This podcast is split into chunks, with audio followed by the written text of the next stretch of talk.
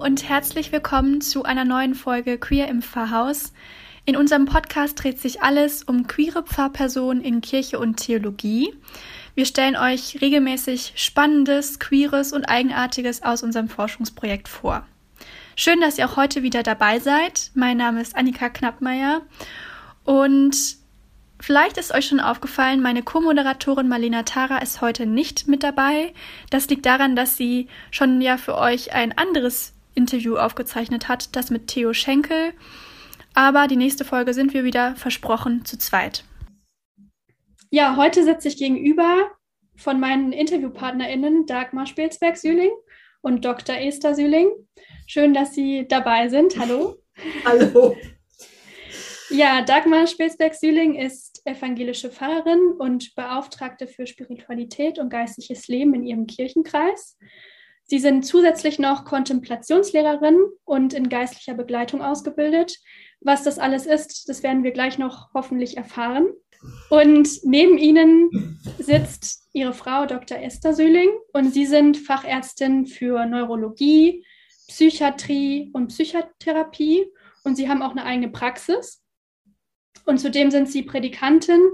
Um das kurz zu erklären, sie können predigen und Gottesdienste halten, ohne dass sie eine Ausbildung zur Pfarrerin gemacht haben. Ich bin berufen auch äh, für Wort und Sakrament. Das heißt, ich darf auch taufen, Abendmahl geben, ich darf auch beerdigen und Hochzeiten darf ich auch gestalten. Sie sind zudem noch Meditationsbegleiterin und wie Ihre Frau auch in geistlicher Begleitung ausgebildet. Und ich freue mich sehr, dass Sie heute meine Gästinnen sind. Wir freuen uns auch. ja, gerne. Danke. Ja, Frau Sühling, wir haben es ja gerade schon gehört, was eine Predikantin macht. Sie sind ja zu Ihrer Psychotherapeutinnen-Ausbildung noch Predikantin geworden. Und was hat Sie dazu bewogen, diesen Schritt zu gehen? Ja, es gibt zwei Geschichten dazu. Die eine Geschichte ist die, dass ich eigentlich mal richtige Pfarrerin werden wollte und schon das Gräkum hatte und große Latimo, als ich Abitur fertig hatte und dann ins Zweifeln und Straucheln kam und dann es besser fand, damals kommunistisch zu werden und nicht aufs Himmelreich zu warten, sondern ähm, konkret, konkret was für diese Welt, in dieser Welt zu tun und habe gedacht, Mensch, ähm, aber, aber so eine Berufung in dem Sinne von, ich möchte Menschen begleiten auf ihrem Weg durchs Leben. Das war für mich Pfarrerin und auf dem Weg zu Gott, das war schon eine Sehnsucht.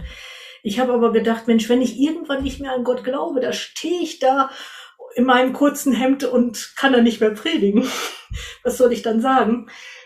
Und ganz viele Jahre später ist das wieder lebendig geworden, dass ich gedacht habe, ja, ich darf das trotzdem, auch wenn ich schon alt bin, alt im Sinne von 50, auch wenn ich schon alt bin, auch wenn ich was anderes mittlerweile studiert habe, auch in der Psychotherapie, auch meine Berufung gefunden habe, ich darf das noch und da bin ich auch ein bisschen dankbar, dass es die Möglichkeit gibt, in der evangelischen Kirche durch Predikantin quasi sowas im Ehrenamt zu machen. Und es ist schon eine, schon eine Sehnsucht dahin theologische Impulse sind Ihnen ja auch wichtig zu geben. Sie haben ja diesen gemeinsamen YouTube-Account oder YouTube-Kanal, der heißt Mit Himmel und Erde. Den können wir auch später nochmal in der Podcast-Beschreibung verlinken.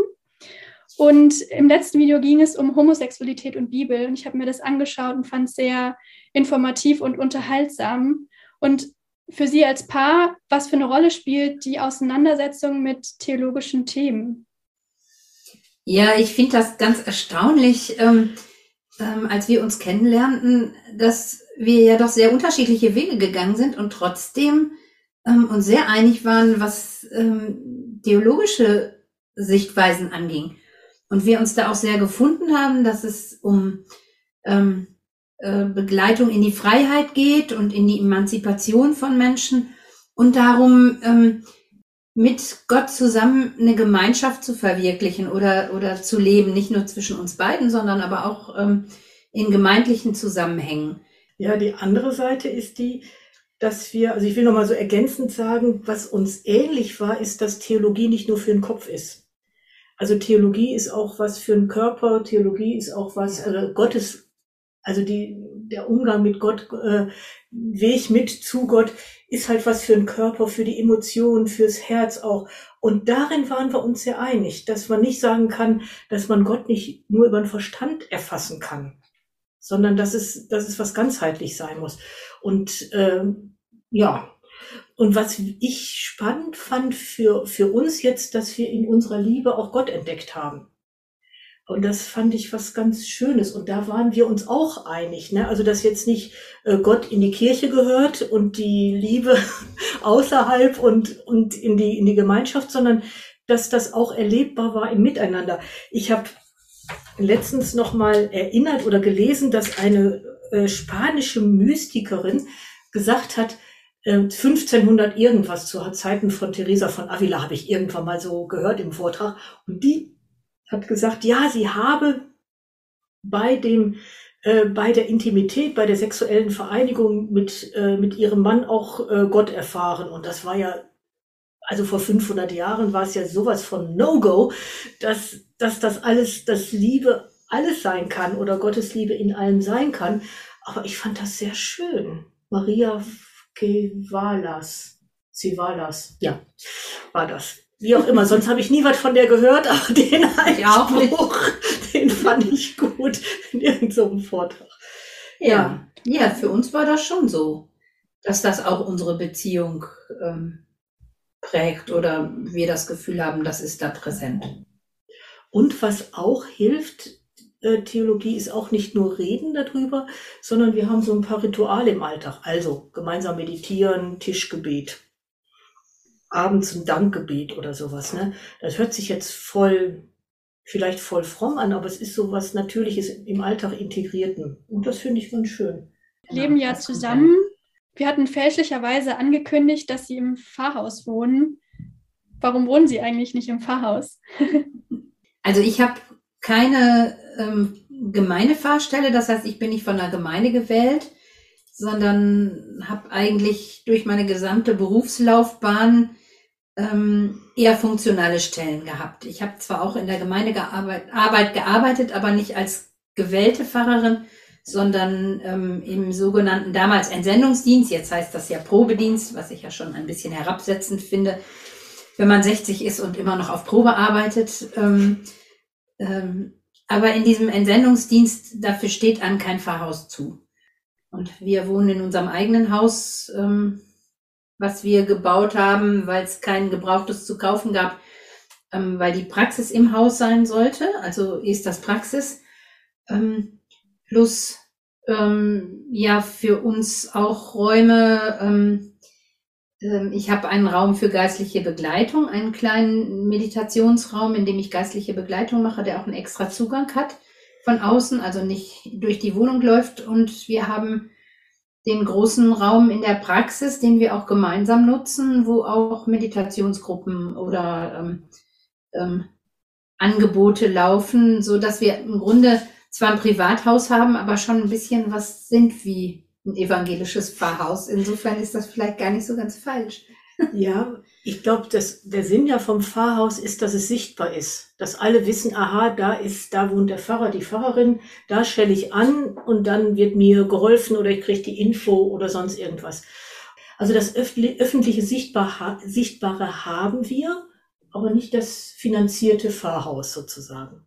Sie sind ja ein lesbisches Paar und gab es da mit Ihrem Beruf oder mit Ihrer Lebensführung auch in der Öffentlichkeit irgendwie Probleme oder hatten Sie da Probleme gespürt oder war das unproblematisch? Ich kann anfangen. Wir haben hier in der Gemeinde ähm, geheiratet und der Superintendent hat uns getraut. Also in der Kirche, ähm, es waren auch Gemeindeglieder dabei, ähm, die dann mit in dem Gottesdienst dabei waren. Ähm, der Chor hat das Inhalt, also musikalisch mitgestaltet. Das war kein Problem. Ähm, was anstößig wirkt und gewirkt hat, ist, wenn ich gesagt habe, meine Frau. Also da, also dieses Benennen, offene Benennen oder wenn wir mal das Vater, Mutter, unser ähm, ähm, gesagt haben oder im Segen ähm, Gott, Vater und Mutter. Das ist komisch angekommen. Das hat aber nichts mit unserem Lesbischsein zu tun, dass wir so einen Segen machen. Was, nee. was, darf ich weiter? Also, was ich finde, ist, es wurde akzeptiert und eine, ich erzähle jetzt mal eine nette Geschichte dazwischen. Ähm, die Reaktion war eher andersrum, dass äh, ein Gemeindemitglied auf uns zugekommen ist und gesagt hat, hallo, ich habe ein Problem. Ich möchte mit einem von euch sprechen. Und dann, und wir haben gefragt, mit wem? Und dann war es egal, mit wem. Und wir sind, äh, als wir uns dann getroffen haben, hat sie gefragt, Mensch, ich habe echt ein Problem. Meine Tochter heiratet endlich ihre geliebte Freundin ihre, und ist lesbisch und mein Mann will nicht zur Hochzeit. Ich bin entsetzt. Sie haben doch bestimmt ein paar Bibelstellen, die ihn überzeugen könnten. Und dann haben wir zusammen erarbeitet, ähm, ja, was wir erzählen, was sie ihrem Mann erzählen könnte. Und ich fand es ganz rührend, dass sie ein paar Wochen später im Gottesdienst war und gesagt hat, hat geklappt, hat geklappt. Und richtig wow. glücklich war, dass sie, dass ihr Mann mit bei der Hochzeit war. Ja, also, dass es da wieder, also, dass es da nicht zum Zerwürfnis gekommen ist. Das ist eine Sache, die ich erlebt habe. Die andere Sache ist, finde ich, ähm, ist, die Akzeptanz ist da. Ich glaube auch, ich habe am Anfang so gesagt, vielleicht sind die einfach heilfroh, dass sie, dass da zwei engagierte kirchliche Menschen sind. Dann ist ganz egal, ob, ob sie lesbisch sind oder nicht. Aber das drüber sprechen ist schwer. Mhm. Also das Formulieren, zu sagen, äh, in den Fürbitten zu sagen, Gott äh, beschütze auch die Homosexuellen, die verfolgt werden und so weiter. Das, das ist komisch. Das ist genauso komisch und da sind wir wieder äh, bei deinem Beispiel, das ist genauso komisch, wenn man theologisch mit den Menschen redet und sagt, du darfst dir kein Bild von Gott machen. Da sagt jeder, jo. Und wenn man denen sagt, ah, Gott ist doch nicht der Mann, der alte Mann mit langem Bart, da sagen auch alle, jo, gehen Sie mit. Aber wenn man dann im Gottesdienst sagt, Vater und Mutter der Schöpfung, dann ist komisch. Also wenn man ein Bild nicht nur im Kopf hinterfragt, sondern auch im, im Ritus, im Alltag, dann wird das für die Leute ja, dann rüttelst die nochmal neu, also dann, dann rüttelst die nochmal neu wach. Okay, und Sie haben jetzt gerade erzählt, dass es für die Leute auch so ein Prozess war, über ähm, diese queeren Themen zu sprechen. Was war das für Sie? Also war das für Sie auch ein Prozess, ähm, sich als lesbisch zu outen? Waren Sie sich da immer schon bewusst, dass Sie les lesbisch sind?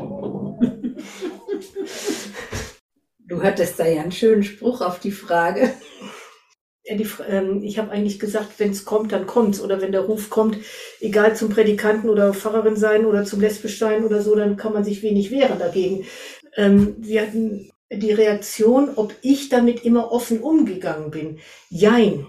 Also was, ich bin seit Anfang der 80er oder seit Mitte der 80er Jahre lesbisch. Das sind jetzt, wie viele Jahre? 30? 30, 40, fast 40 Jahre. Und damals waren hier noch andere Zustände. Also damals ist noch der, irgend so ein Verteidigungsminister wurde rausgeschmissen, weil er in der Schwulenbar ähm, gesehen, gesehen wurde. wurde oder fotografiert wurde oder so. Ne? Da war lesbisch und Schwulsein noch ein No-Go in der Gesellschaft. Jetzt ist es eher was Alltägliches. Und was ich damals habe, ich habe mich relativ früh geoutet bei meinen Eltern. Das war ein Riesenschritt. Ähm, das habe ich meinen Eltern auch hoch angerechnet, dass sie damit klargekommen sind oder dass sie mich weiter respektiert haben. Mit der Kirche oder mit Gott hatte ich nie ein Problem, weil die damalige Gemeindepfarrerin sagte, ist so. Ne? Und ich mir gedacht habe, gleichberechtigte Liebe, was soll Gott dagegen haben? Also so, damit hatte ich nie ein Problem. Im Krankenhaus, ich war erst Krankenschwester und habe dann Medizin studiert, war es dann ähm, so, dass ich weiß, bei einer Situation gesagt habe, wo im Team ganz viel über einen Patienten gelästert wurde, äh, der ist ekelig, ja, der ist ja auch schwul, äh, der ist ekelig, ja, der ist auch schwul. Ja, äh, also ganz viel Abwertendes gesagt habe und ich irgendwann mir der Kragen gepatzt ist und sagt, ich bin auch schwul, bin ich etwa ekelig? Und die, äh, nee. ja, und also was ich schwer fand, ist aus der Unsichtbarkeit rauszukommen. Ich weiß, dass ich mit irgendeiner Beziehung damals bei Edeka war und ähm, wir standen da gemeinsam am Fleischstand und da sagte die Verkäuferin, äh, äh, gehören Sie zusammen? Und ich, ja, sieht man das, sieht man das? Und ich war völlig perplex.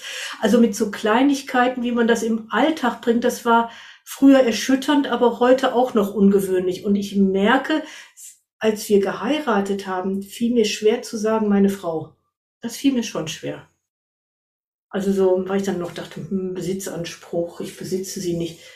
Naja. Wie war das für Sie, Frau Spelsberg-Sühling? Ähm, ich habe Sie kennengelernt ähm, und dann war das klar, wir gehören zusammen. Also und ich habe mich lange gefragt, wieso ich da wenig Probleme mit habe, jetzt einfach ähm, in diese Beziehung einzusteigen. Ähm, und du warst vorher mit einem Mann zusammen. Ich war vorher mit einem Mann zusammen, auch viele, viele Jahre.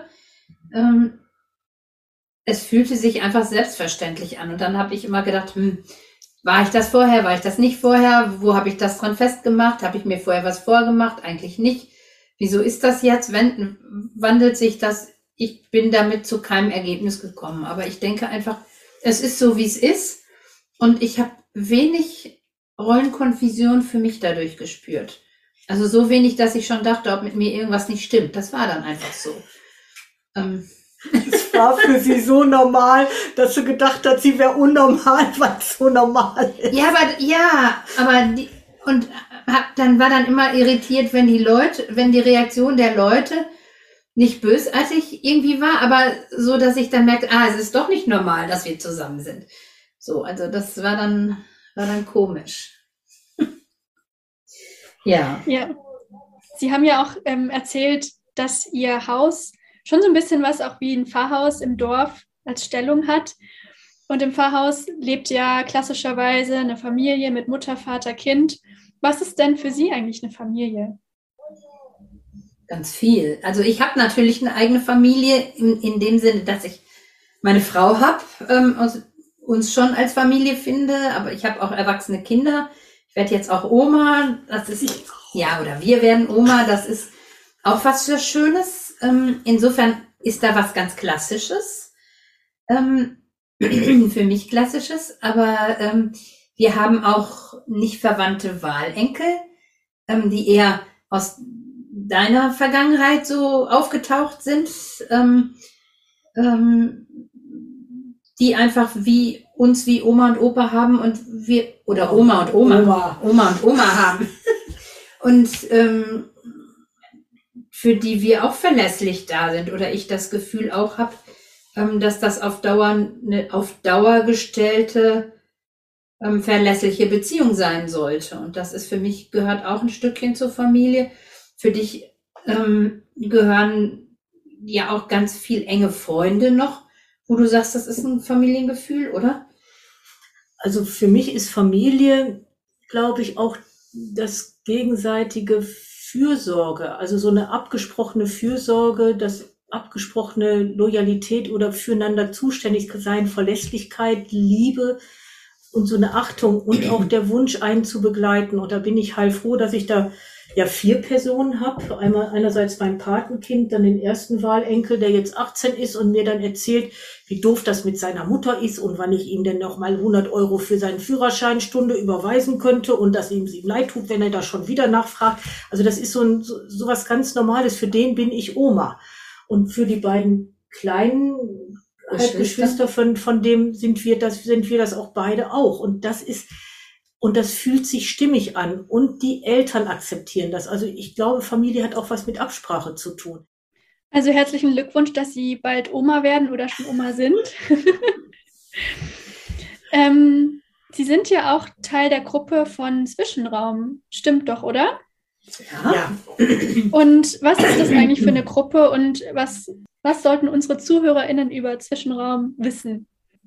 Zwischenraum ist eine Gruppe, äh, ist, eine, ist auch ein Netzwerk von äh, Lesben, Schwulen, Transgender, ähm, die sich, ähm, die alles Christen sind und die ja, für denen die Lehre von Jesus Christus sehr wichtig ist, das Christentum sehr wichtig ist, dass sie, ähm, die kommen ursprünglich aus einem sehr äh,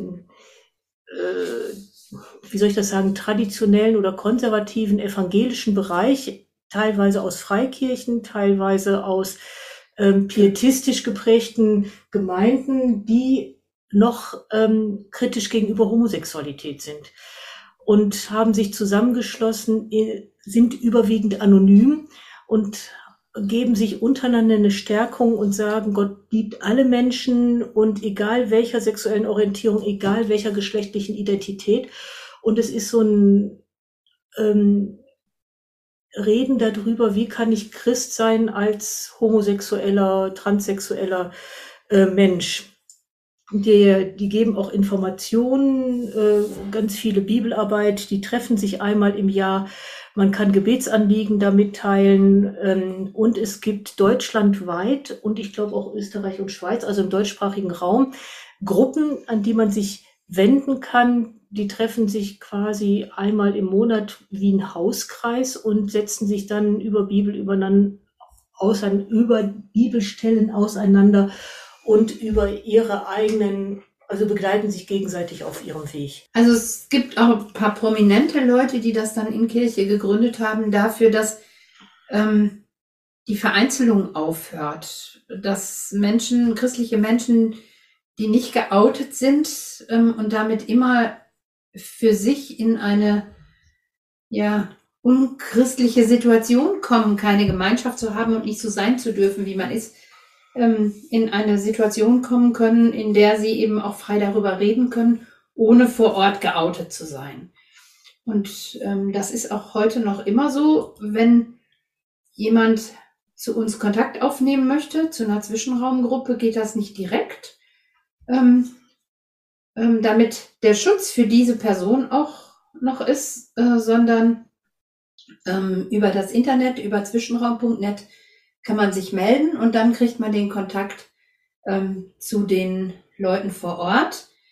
Ja, also und der Zwischenraum macht sowohl Treffen als auch bietet auch Seelsorge an. Und wir hatten uns ursprünglich gemeldet als Therapeutin oder Seelsorger für Leute, die Probleme haben, die Christen sind und Probleme haben mit ihrer eigenen Homosexualität oder vielleicht, dass die Kinder homosexuell werden oder oder oder und. mit dem Transgender oder mhm sonst wie. Und dann gibt's äh, und dann gibt's halt eine Liste, kann man anklicken und dann kann man in der Nähe eine Seelsorgerin suchen, mit der man sich austauschen oder darüber unterhalten kann. Da hatten wir eigentlich gesagt, wir stellen uns dafür zur Verfügung. Das haben wir auch. Ähm, also wir stehen auf dieser Liste. Und dann kam eben von Zwischenraum die Anfrage, ähm, dass es in Münster einzelne Leute gäbe, im Raum Münsterland äh, einzelne Leute gäbe, ähm, die gerne eine Gruppe machen würden, das aber ähm, dafür aber Unterstützung bräuchten. Und dann haben wir gesagt, ähm, ähm, wir können gerne diese Gruppe mit aufbauen helfen. Dann waren Sie dabei. Genau. Schön. Wenn ich an Zwischenraum interessiert bin, wie kann ich Teil der Gruppe werden? Sie gehen einfach ins Internet, geben zwischenraum.net ein und dann erscheint die Internetseite mit, äh, mit ganz vielen Informationen und Angeboten von Seelsorge, von Gruppen und dann sind, erscheinen dann auch die, ähm, äh, die, die E-Mails. Aber es ist ja anonym. Also ist es jetzt nicht richtig zu sagen, unsere Gruppenverbindung ist so wie noch. Nee, man kann seine eigene Postleitzahl eingeben und äh, kriegt dann sozusagen einen Vorschlag, äh, zu welcher Gruppe man ähm, ähm, Kontakt aufnehmen kann. Und die, der, also, Kontakt, ja. der Erstkontakt wird dann über Zwischenraum vermittelt. Ja, dann würde ich zu einem anderen richtig großen Bereich Ihres Lebens überleiten, zur Spiritualität. Und ich kann da mal von mir berichten. Und zwar ähm, bin ich ja Protestantin und meine Mitbewohnerin ist Katholikin und zum Advent hat sie mich in die Welt der Exerzitien eingeführt, in den Jesuiten Ignatius von Loyola und in die geistliche Begleitung, die macht das regelmäßig.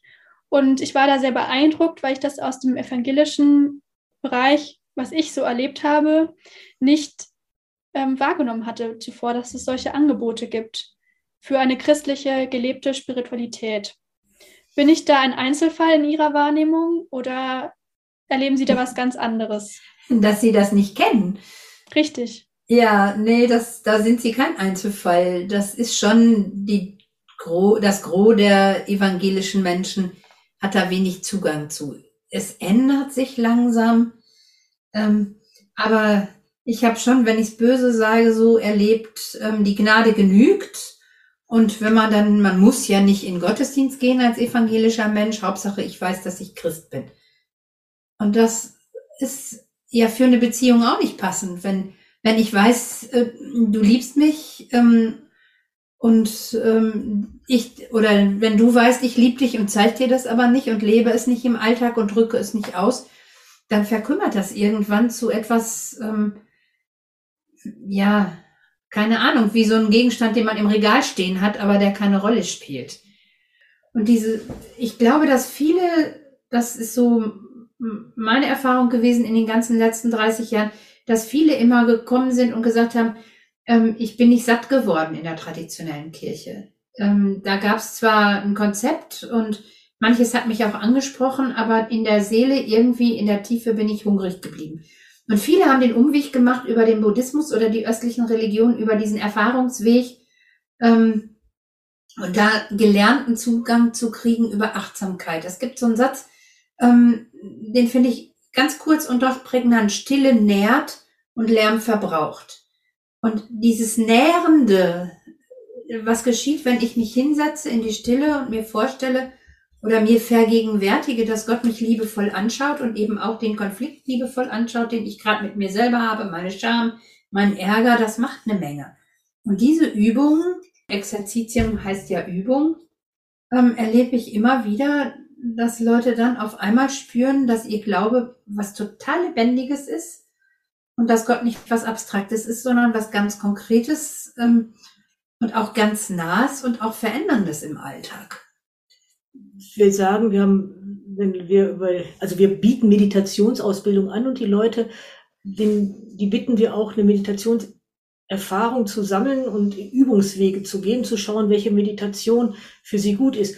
Und dann sagen viele, Meditation, dort ist meine Verabredung mit Gott. Und das finde ich total schön, ne? Das mitzukriegen, wie Leute wachsen, emanzipatorisch sich entwickeln und zu sich stehen und ihr Potenzial leben. Ähm, so wie Meister Eckhart gesagt hat, ähm, wir sollen immer ruhen, bis wir werden, was wir in Gott ewiglich gewesen sind. Wenn man tief bei sich ankommt, da kann man gar nicht anders, als auch in Kontakt mit Gott zu kommen. Dieses zu erleben und, und mitzukriegen, ähm, ähm, das, das ist so ein Geschenk, ähm, dass das immer ganz viel Spaß macht. Also sowohl in der geistlichen Begleitung, ähm, als auch in Gruppen und Kreisen. Wie ist es dazu gekommen, dass die Spiritualität zu Ihrem Herzensthema geworden ist? Also haben Sie da so einen ähnlichen Weg wie ich, dass ich auf einem, dass ich auf einmal entdeckt habe, wow, da gibt es ja was. Also ich habe zum Beispiel mit Yoga angefangen und war total enttäuscht, dass es das nicht in der christlichen Spiritualität gibt und war dann von meiner katholischen Mitbewohnerin eben so begeistert und habe gesehen, doch, es gibt da ja was. Wie war das bei Ihnen?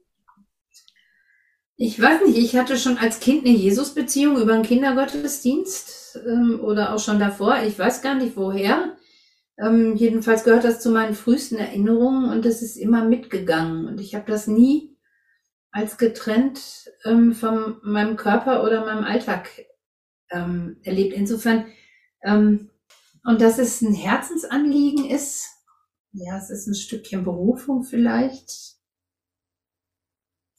ich glaube, also bei mir war es so, dass ich ähm, ganz lange das Gefühl habe, hatte, getragen und gehalten zu werden.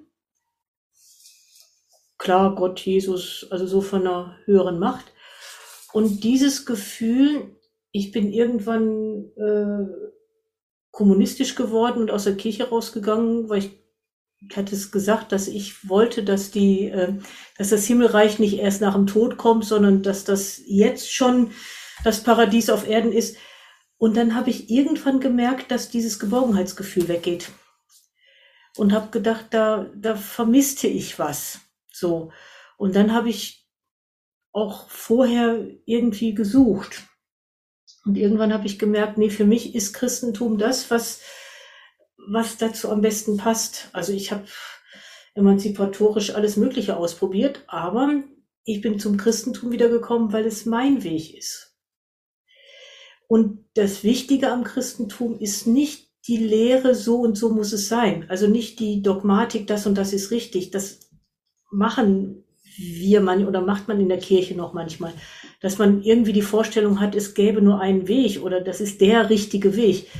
Aber das ist es nicht, sondern für mich ist das ein Gefäß, was gefüllt ist mit Spiritualität, mit Glaube, mit Erfahrung. Und für mich ist auch ein wichtiger Punkt diese Erfahrung, dieses, ah, da ist noch was, dass das ernst genommen wird. Und da, deswegen finden wir wichtig, das auch, ja, in die Praxis umzusetzen. Also so, das darüber zu reden, damit das eine Wirklichkeit bekommt. Weil ich habe es nämlich mal eine Zeit lang nicht ernst genommen. Ich habe eine Zeit lang nicht ernst genommen, was ich da gefühlt habe oder was ich erfahren habe. Und das hat mir nicht gut getan. Mhm. Ähm, ja, ich weiß gar nicht. Ähm, so, warum ist Spiritualität ein Herzensthema geworden? Das hört sich fast an, als würden Sie unterscheiden zwischen Glaube und Spiritualität.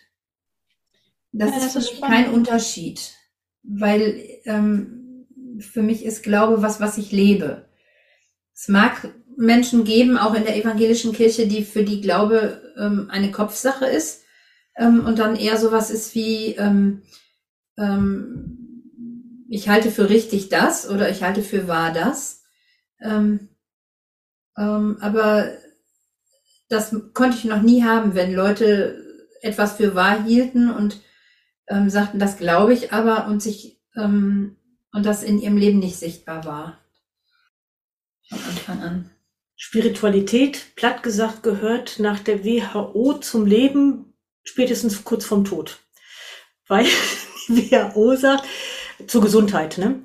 Weil die WHO sagt, äh, dass die Auseinandersetzung mit dem, mit dem Sinn des Lebens, was danach kommt, äh, was das für mein Leben heißt, äh, wie, ich das reinbringe, das, das fragt sich jeder spätestens kurz bevor er weiß, dass er stirbt.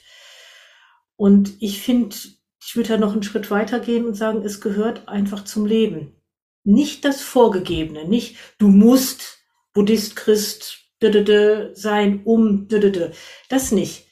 Aber dass es zum menschlichen Bedürfnis gehört und auch zum menschlichen Erkennen und Fühlen, dass da was ist, was einen begleitet oder trägt oder dass man Erfahrung von Liebe machen kann oder dass man berührende Erfahrung hat und das irgendwie verstehen will, das gehört dazu.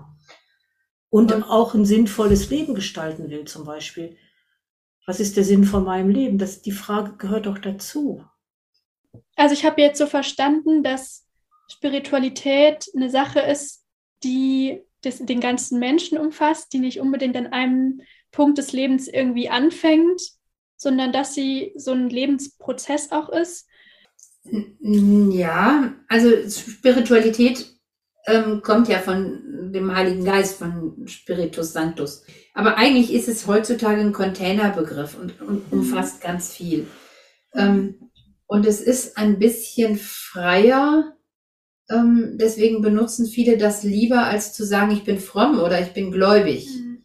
Mhm. Weil es einerseits das Ganzheitliche mit einbezieht, glaube ich, und zum anderen eben ähm, eher den Lebensvollzug im Blick hat, als jetzt ähm, eine, ähm, eine richtige Dogmatik oder eine richtige Lehre, sondern eher den Vollzug. Was heißt das, wenn ich an Gott glaube, wenn ich glaube, dass Jesus uns vorgelebt hat, was Gott meint, ähm, was heißt das dann für mich?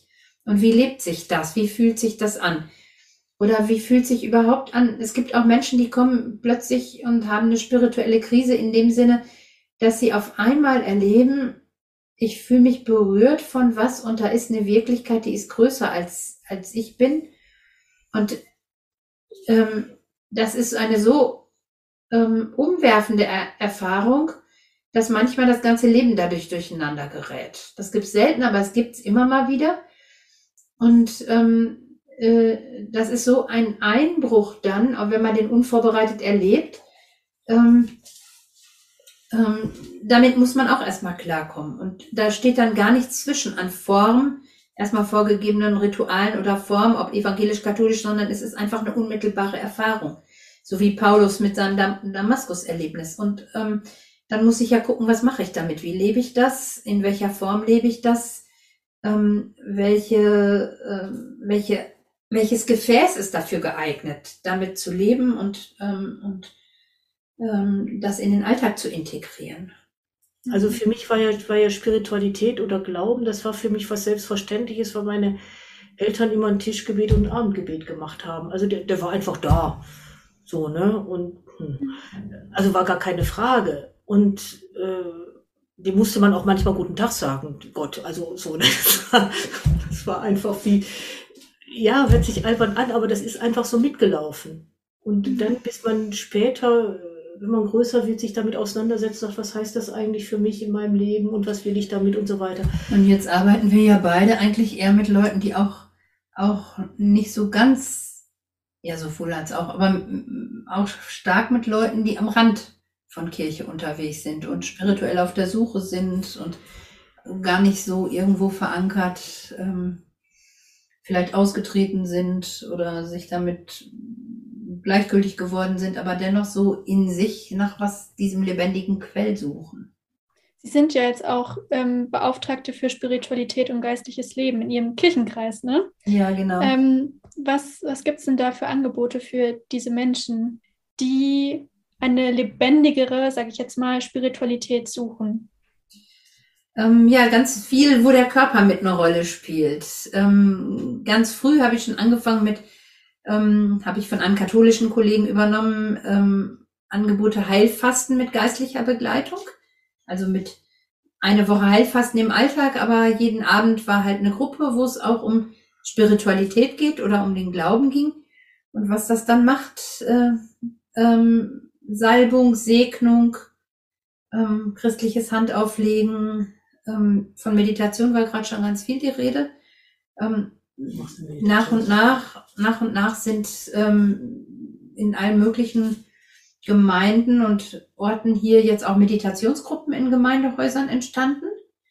Ähm, in Corona, während Corona ruht viel, aber ähm, ich denke, dass das jetzt auch sich wieder äh, verlebendigt und ähm, erwachsen ist irgendwann äh, seit 2012 daraus aus dieser meditativen Arbeit und der Raum der Stillearbeit ähm, auch eine Ausbildung, eine Weiterbildung für Menschen, ähm, die meditative Angebote machen möchten. Das ist das. Und dann gibt's eben eher auf der ähm, Diskussionsebene oder sich auseinanderzusetzen, ähm, diese Symposien, die ähm, alle zwei Jahre waren, bis in die Corona-Zeit hinein dann eben nicht mehr, aber jetzt im Herbst wieder, ähm, dass es ein Symposium gibt, ein interdisziplinäres, ähm, über bestimmte Fragen, zum Beispiel ähm, ähm, Ganzsein mit Leib und Seele oder unendliches Bewusstsein waren so Thema, Themen, was ist Seele, was ist unendliches Bewusstsein, wo dann Fachleute aus unterschiedlichen ähm, Disziplinen eingeladen waren und miteinander an diesem Thema gearbeitet und diskutiert haben mit den Leuten. Ähm, und es ganz viele Workshops gab zum Aus probieren. Ähm, und ähm, ja, und jetzt im September wird es eine kleine, kleine Neuauflage geben, ähm, äh, wie es mit der Spiritualität jetzt so nach Corona und ähm, in der gegenwärtigen Weltsituation weitergeht und was so da die Herausforderungen sind. Da würde ich direkt mal an Ihre Frau überleiten. Frau Süling, was würden Sie sagen, was hat eine gelebte Spiritualität auch für positive Effekte auf unsere mentale Gesundheit? Ich habe vor ein paar Jahren von Maslow, Abraham Maslow, das war ein amerikanischer äh, Psychologe, der gar nicht so spirituell war. Nee, gar nicht. Ähm, der hat eigentlich schon Anfang der 70er ein Buch rausgegeben, Jeder Mensch ist ein Mystiker. Und er hat nämlich fest, er hat untersucht, er hat untersucht, dass, ähm, was macht Leute besonders resilient?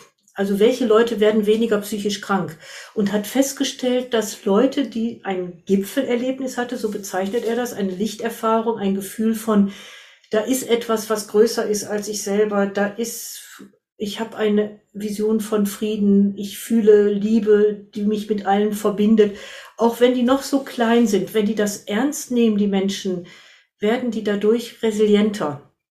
können die mit Stress besser umgehen. Und ich finde, das drückt es sehr gut aus. aus. Es gibt auch eine Untersuchung, dass wenn man zum Beispiel eine Krebserkrankung hat und ein gutes Gottesbild, in dem Sinne, bei Gott bin ich geborgen, ich kann nicht tiefer fallen als in Gottes Hand, es wird schon irgendeinen Sinn haben, ich weiß den bloß noch nicht, ähm, dass es dann die Leute nicht unbedingt länger leben, aber erfüllter in der Zeit.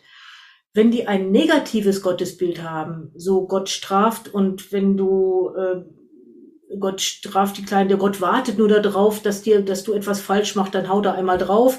Also so, so ein ganz rigides, strafendes Gottesbild, was von außen kommt und was nicht ihr eigenes ist, dann verschlechtert es eher den Zustand. Und ich finde, es sind nur zwei Ausschnitte aus, ähm, aus so Forschungsergebnissen und die Erfahrung kann ich eigentlich teilen, dass wenn Menschen eine, ähm, Glaube oder Spiritualität in sich tragen haben und dass sie gut trägt, dass die dann ein Stück gesunder sind, psychisch gesunder in dem Sinne, dass sie mit den Schicksalsschlägen ein bisschen besser umgehen können. Das heißt nicht, dass die nicht auch depressiv werden. So, ich hatte, oder Krebs kriegen. Oder Krebs kriegen oder sonst irgendwas, ne? Aber der Umgang damit ist häufig, äh, ist, ist, ist einfach noch ein Standbein, auf, auf dem die Leute stehen. Und der Umgang damit ist für die meisten dann ein bisschen einfacher. Also es tut, also trotzdem wird man depressiv oder verliert einen Partner oder Partnerin. Also trotzdem tut's Leben weh oder nur so. Aber der Umgang ist ein bisschen einfacher. Und das erlebe ich schon. Und ich erlebe schon, wenn Menschen, also selbst bei depressiven Menschen, wo, also ein Symptom von Depression ist ja, dass das Gefühl weggeht dass das Gefühl weggeht zu sich selber, zu der Partnerin, zu dem Partner, auch zu Gott, dass das so, so weggeht, dass alles grau wird, wie unter einem, so einer Haube, dass sie das Gefühl haben, es bin ich gar nicht selber und sich selber nicht spüren und dass es hilfreich ist, wenn die Rituale haben. Also wenn sie Rituale haben, jeden Morgen meditiere ich und das halte ich durch und danach gehe ich mit dem Hund spazieren. Also, und dass diese Rituale auch einen Halt bedeuten können, auch in einer mhm. schweren Zeit. Das ist total spannend, dass es so viel Auswirkungen haben kann. Und ich habe mich jetzt auch gerade noch gefragt, was der Körper oder wie man den Körper in spiritueller Hinsicht nutzbar machen kann. Vielleicht ist das eine Frage für Sie, Frau Spelsberg-Sühling. Ja, die Frage finde ich schwierig, wie man den Körper nutzbar machen kann. Wir sind ja Körper.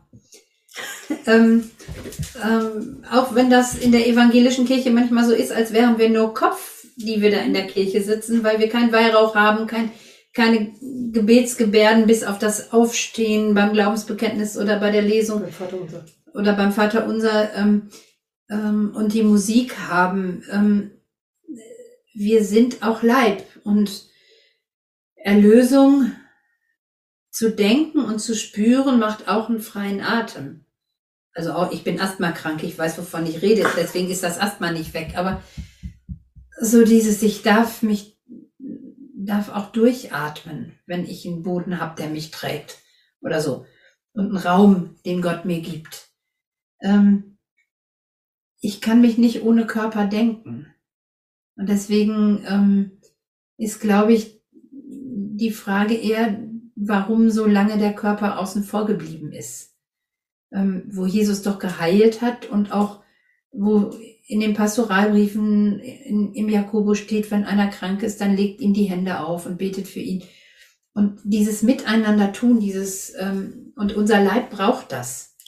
Also ich glaube, wenn wenn wir das ähm, kirchlicherseits vernachlässigen, dann suchen sich die Menschen andere Rituale, die ihnen nicht unbedingt gut tun und ein, ein Bewusstsein zu haben, was heilsame Rituale sind und da ein Verständnis zu haben, das kommt, finde ich, ähm, oder kam in meiner Ausbildung deutlich zu kurz, in der normalen theologischen Ausbildung, ähm, weil wir sind eben nicht nur Kopf, der denkt und Gott denkerisch erfasst, sondern auch Leib, der das spürt und, und Emotionalität, die gelenkt und gestaltet werden will. Die moderne Hirnforschung sagt ja, eben, dass diese Übungen auch unser Gehirn verändern und unser Dasein und, ähm, ähm, und was die Mystiker hatten, dass man sich im, zum Beispiel im Herzensgebet fokussiert auf etwas Heilsames, ähm, auf die Gegenwart Jesu Christi, ähm, das verändert letztendlich auch meine Wahrnehmung.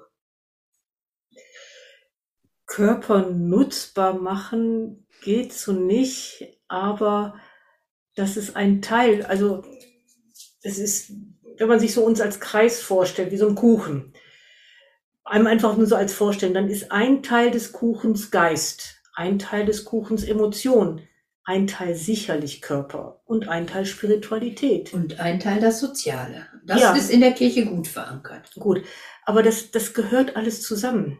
Vielleicht eine kleine Anekdote dazu oder eine Beobachtung.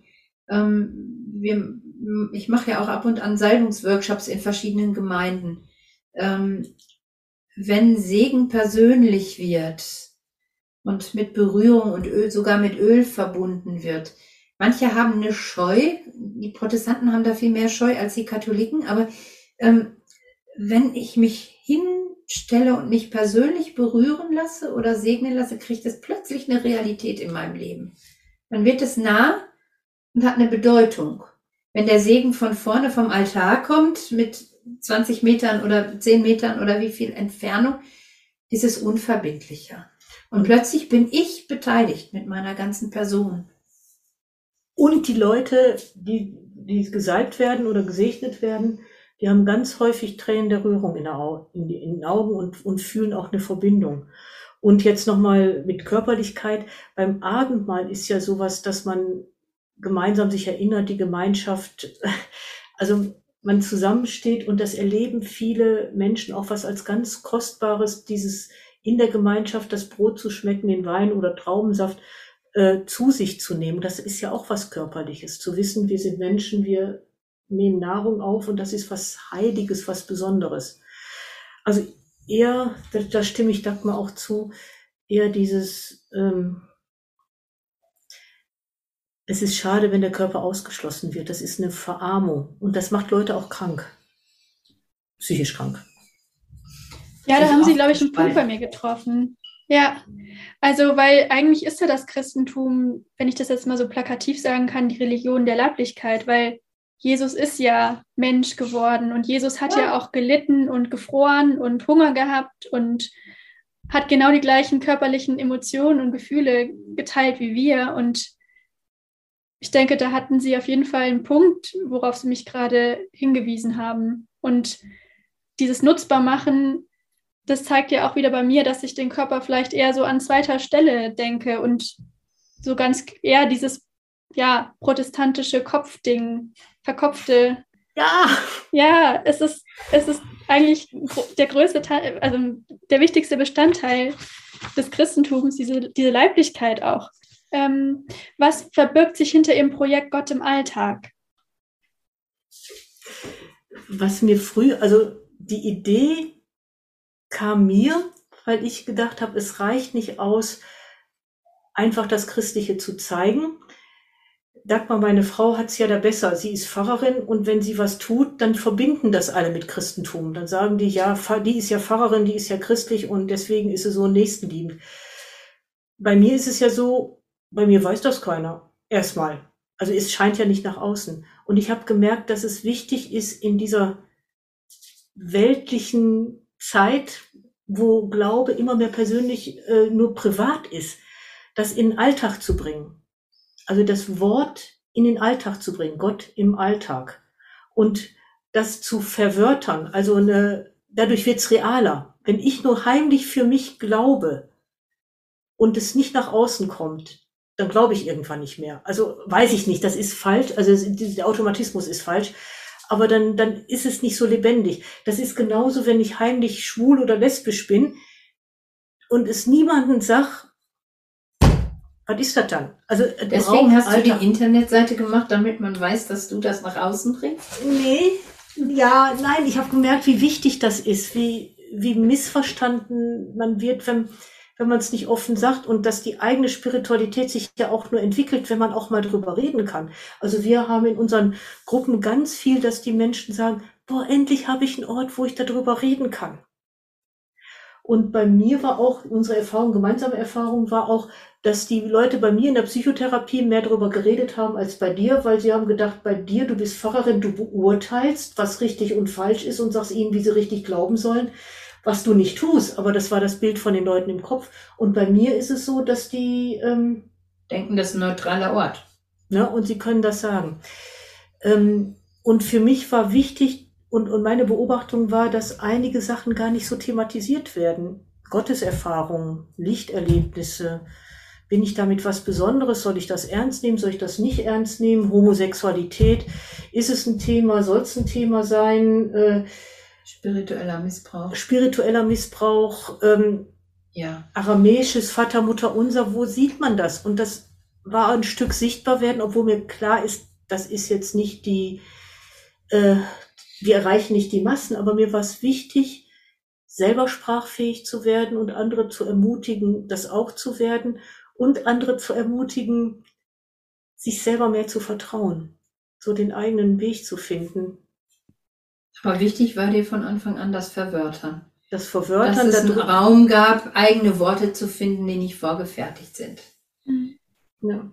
Ich habe ein Presbyterium erlebt äh, bei dem Symposium Gotteserfahrung und Alltag, ähm, äh, das gesagt hat, ähm, ähm, wenn jemand behauptet, eine Gottesberührung oder Erfahrung zu haben, ähm, dann gehört er in die Psychiatrie. Oh je. Das gab es damals, aber heute, die Offenbarung Gottes ist abgeschlossen.